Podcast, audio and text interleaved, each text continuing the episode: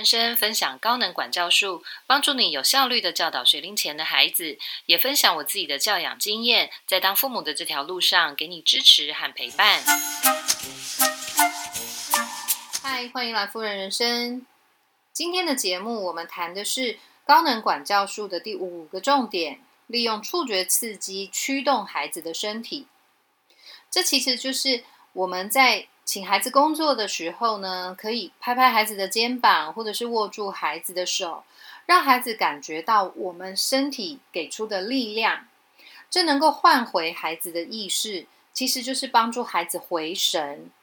然后呢，或者我们可以牵着孩子的手，带领他去工作，这些动作都能够改善孩子叫好几次叫不动，讲好几次讲不听的问题。那为什么我们可以透过触觉刺激来驱动孩子呢？因为孩子在经过母亲的产道的出生的时候，经历了全身性的强烈挤压，这其实就是触觉刺激。那你可能会说，可是我的孩子是剖腹产呢，他没有经过。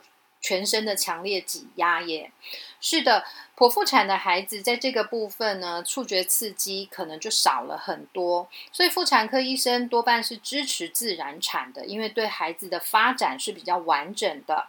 可是，在后天，当然我们可以做一些补救的工作，还是可以的。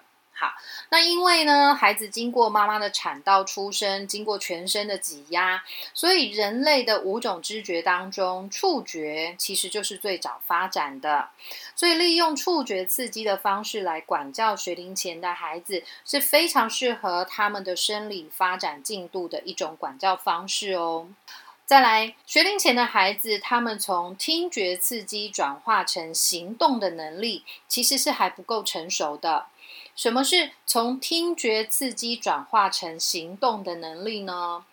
就是说，我们给出口头的指令，孩子用耳朵透过听觉，他听到了。可是听到了之后，他并不能够让他自己的身体开始动作，开始做出你指令当中的动作。这个能力，学龄前的孩子还不太有。所以呢？口头指令有的时候不不太能够有效的驱动孩子的身体开始工作，所以你会发现你叫了好多次都没有用，他都纹风不动。再来是学龄前的孩子也很容易卡在自己的情绪里面，他在生气，他在哭，那或者是他沉浸在这个游戏的情境中，在他们这样卡住的时候。讲是没有用的，你呼叫他，他可能也不是太有反应，所以这时候我们就可以通过身体的接触，让孩子感受到界限，然后能够驱动孩子的身体来工作。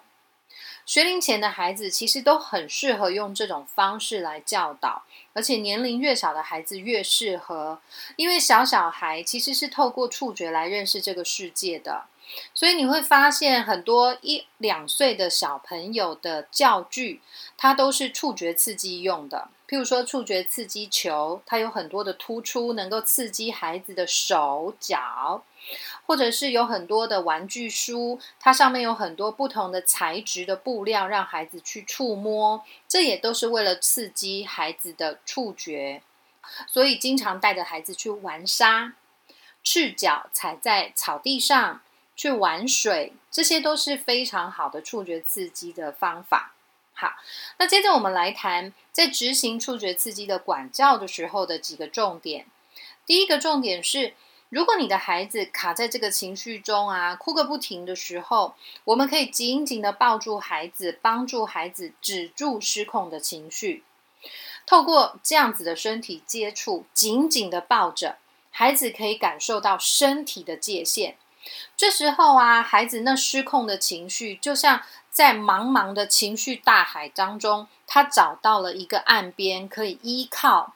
所以这时候，这个失控的情绪呢，他能够渐渐的稳定，慢慢慢慢的止住他原本的哭泣。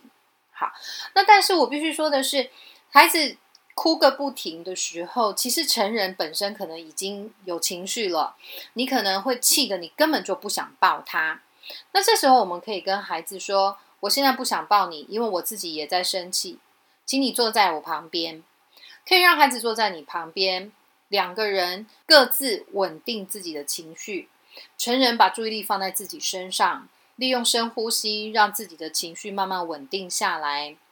如果有需要，你可以在家中去到别的空间，去阳台上，或者是去客厅，让你自己深呼吸。那如果是在家以外的地方，可以去到人少一点的地方，空旷一点的地方，慢慢让自己的情绪稳定下来。在我们的情绪逐渐稳定下来的过程中，孩子会感受到，孩子的情绪也会渐渐的稳定下来。好，这是第一个重点。那在执行触觉刺激的管教的第二个重点是。如果孩子沉浸在游戏当中，没有办法接受我们的口头指令的时候，就可以使用身体接触来帮助孩子回神。我自己觉得，当孩子沉浸在游戏的情境中的时候，有时候是与世隔绝的状态。你怎么叫他，他都听不到；或者是你怎么讲他，他就是左边进右边出。那这时候，你可以拍拍他的肩膀，或者是你握住他的手，让他暂停游戏。然后告诉他，看着妈妈眼睛，看妈妈的眼睛，透过眼神的接触，确定孩子的注意力回到我们这里了。然后这时候对孩子重复一次我们的指令，譬如说要睡觉了，请你开始收拾玩具。这样子的方式给出的口头指令才是比较有效果的。那透过触觉刺激，我们可以把孩子的意识拉回到现实来，让他回神。孩子才能够确实的去听见我们给出的指令，所以比起单纯一直给口头指令、一直呼叫孩子这样的听觉刺激，利用触觉刺激，其实比较能够驱动孩子的身体去工作，是比较有力量的管教方式。好，执行触觉刺激管教的第三个重点是，如果孩子不愿意开始工作，那我们可以牵着孩子的手。或者，如果孩子耍赖，他躺着的时候，我们请他坐起来，等他准备好自己再开始工作。那孩子不愿意做事情，有可能他还在有很多的情绪。那或者是他的肢体练习不足够的时候，他会不愿意做事情。譬如说，我们家弟弟刚开始练习整理书包的时候，他常常会说：“我不会，好难哦。”然后他就躺在地上不做。好，那这时候呢，第一个我们可以等待孩子把情绪宣泄完，看看孩子情绪宣泄的状况。你如果观察到他稍微稳定了，你可以直接告诉他说：“好，我陪你一起去收拾玩具，我陪你一起去做什么工作。”这样子。那或者是呢，我们持续不断的带着孩子去练习简单的工作，譬如说把鞋子脱下来放进鞋柜，每天。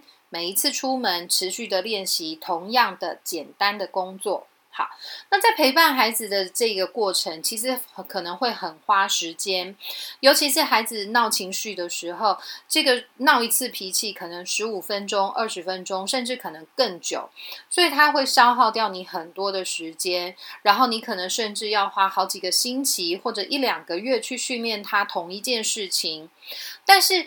我们持续的保持一致的态度，这么去做的话，能够让孩子知道行为界限，而且他能够每天练习同样的身体能力。我认为是成人有必要去坚持的事情。我自己的经验分享是，我们重复的陪伴孩子去经历这个过程，发脾气，让自己冷静下来，完成工作；发脾气，让自己冷静下来，完成工作。我们不断的陪伴孩子去经历这个过程，渐渐的你会发现，孩子发脾气，让自己冷静下来，这个时间缩短了，发脾气的程度不会再那么大，他让自己冷静下来的速度也变快了，然后他比较能够有效率的马上就去工作。你如果持续的能够这样子陪着孩子练习的话，是能够看见孩子的管教效果。以上是执行触觉刺激管教的三个重点。接下来有一个注意事项提醒大家，就是当我们在执行界限这个管教概念的时候，就可以搭配触觉刺激。我们暂停孩子的游戏，或者是等待孩子的情绪冷静下来，然后再带着他去进行工作。他必须要完成的事情，不会因为他发脾气、他哭泣了就不用做了。我们会等他把脾气发完了，情绪宣泄完了，再带着他一起去做这一项工作。这是我们对孩子期待的行为界限。好，举一个我自己在家中的生活状况当例子。早上呢，叫孩子起床的时候，我们家弟弟是比较容易赖床的孩子，所以我选择用触觉刺激拍拍他。我会轻轻的拍拍他的背，或者拍拍他的肚子，或者是大腿。拍了一会儿之后，弟弟通常会很生气，说：“你不要再拍了啦！”这时候我就会改成轻轻的摸他，摸摸额头，摸摸脸颊，摸摸小腿。然后他可能又会很生气的说：“你不要再摸了啦！”那这个时候呢，我已经很确定弟弟已经醒过来了。我们透过触觉刺激，让沉睡中的孩子。慢慢的拉回意识，慢慢的回到现实的世界，有知觉，然后再来，我很确定他那么用力的生气的说出“不要再摸我了啦，不要再拍我了啦”，这是非常需要体力的，所以我能够很确定的知道，透过触觉刺激，嗯，弟弟醒过来了。那另外还有收拾玩具的时候，弟弟在收拾玩具的时候，注意力比较容易被拉走。所以他收到一半，可能就又看上了某一个玩具，一屁股坐下来又玩了起来。通常这时候我会拍拍他的背，好了，我们收拾玩具喽。自尊心比较高的弟弟常常会生气，你不要提醒我。然后呢，可能甚至情绪一发不可收拾，开始生气，甚至说出一些激怒大人的话。那这个时候呢，发脾气，发脾气，不断的哭闹，我会跟弟弟说。你要收拾玩具呢，还是要我带你去旁边冷静一下？那弟弟可能这时候就会说：“我要收拾玩具了。”好，然后弟弟可能就拿起玩具来，然后就开始收拾。